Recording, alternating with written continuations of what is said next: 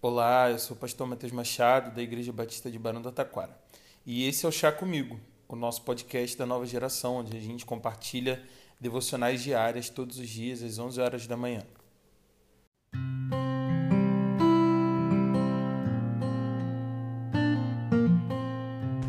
Provérbios, no capítulo 14, no versículo 18, nos diz o seguinte: O insensato vive num mundo de ilusão, mas o sábio tem os pés no chão.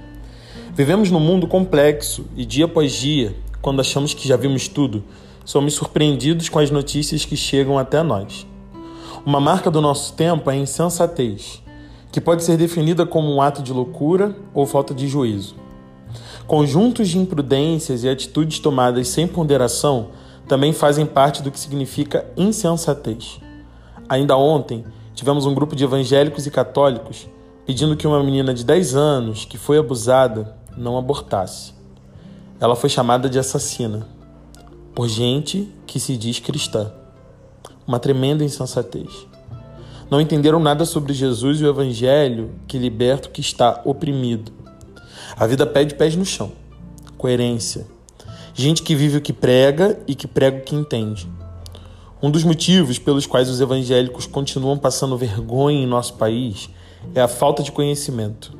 Jesus diz isso lá em Mateus, no capítulo 22, versículo 29. Vocês estão enganados porque não conhecem as Escrituras nem o poder de Deus. Hoje eu peço a Deus pela nossa geração. Peço que Ele nos conceda cada dia não somente fome e sede de justiça, que nos entrega militância nas redes sociais. Mas peço que Ele nos dê fome e sede de Sua palavra. Porque o Brasil hoje não precisa de um slogan que coloque Deus acima de todos.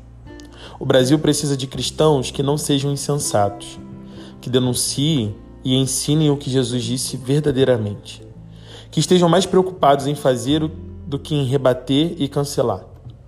O Brasil precisa do povo da cruz, que entende que o seu mestre foi morto como bandido, por isso não acha que bandido bom é bandido morto.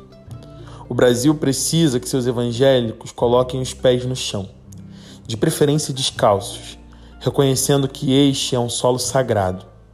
Eu te convido a usar o que aconteceu como combustível para abastecer a sua fé. Não para que você se torne um galo de briga nas redes sociais, mas para que você cumpra o que Pedro nos aconselha na sua primeira carta, no capítulo 3, versículo 15. Antes, santifiquem Cristo como Senhor em seu coração.